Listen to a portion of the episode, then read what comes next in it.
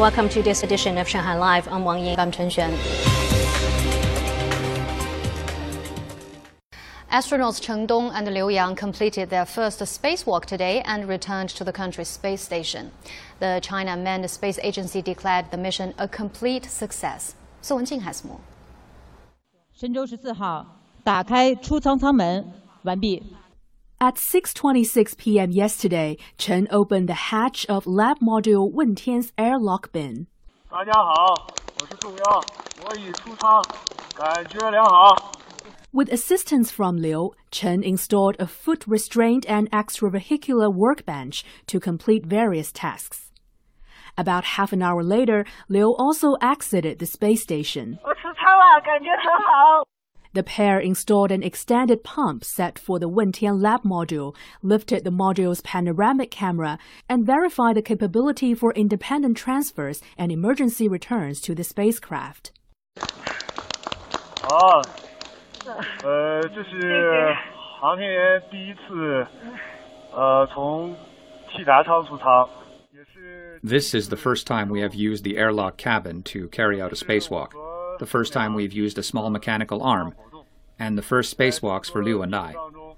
With all of these firsts, we enjoyed the breathtaking scenery outside the station, learned how difficult spacewalks are, and felt that our country's space station is constantly improving.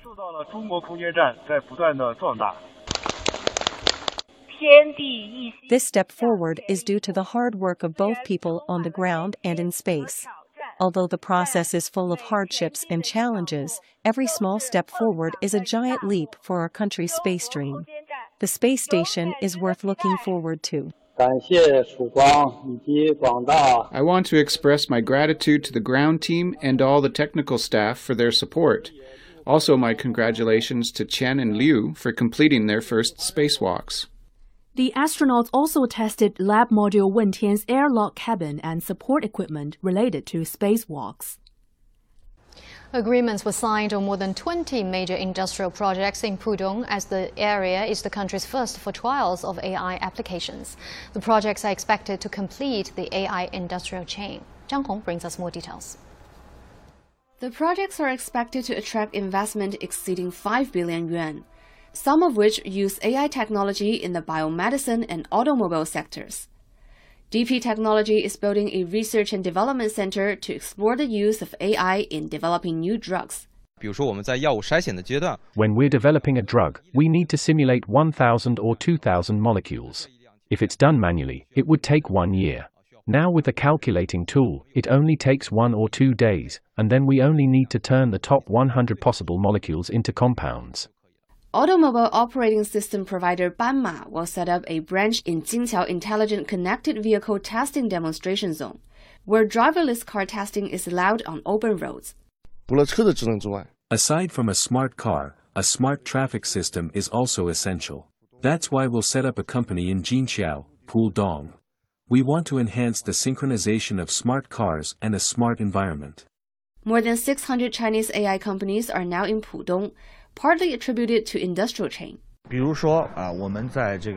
For example, manufacturing companies in Kangqiao need digital and automation upgrading.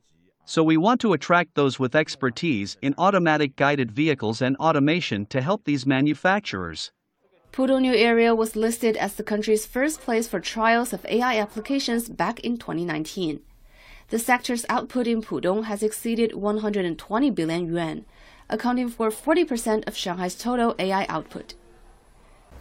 International Atomic Energy Agency Director General Rafael Grossi and some members of his delegation yesterday visited the Zaporizhzhia nuclear power plant in southern Ukraine. Grossi says the physical integrity of the plant has been violated as shelling continues near the facility. Li Shuren has more.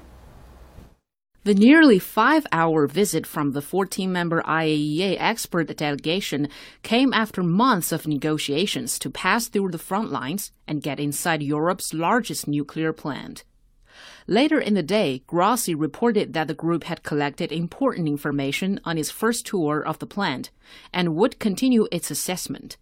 He added he would continue to worry until the situation at Zaporizhzhia had stabilized.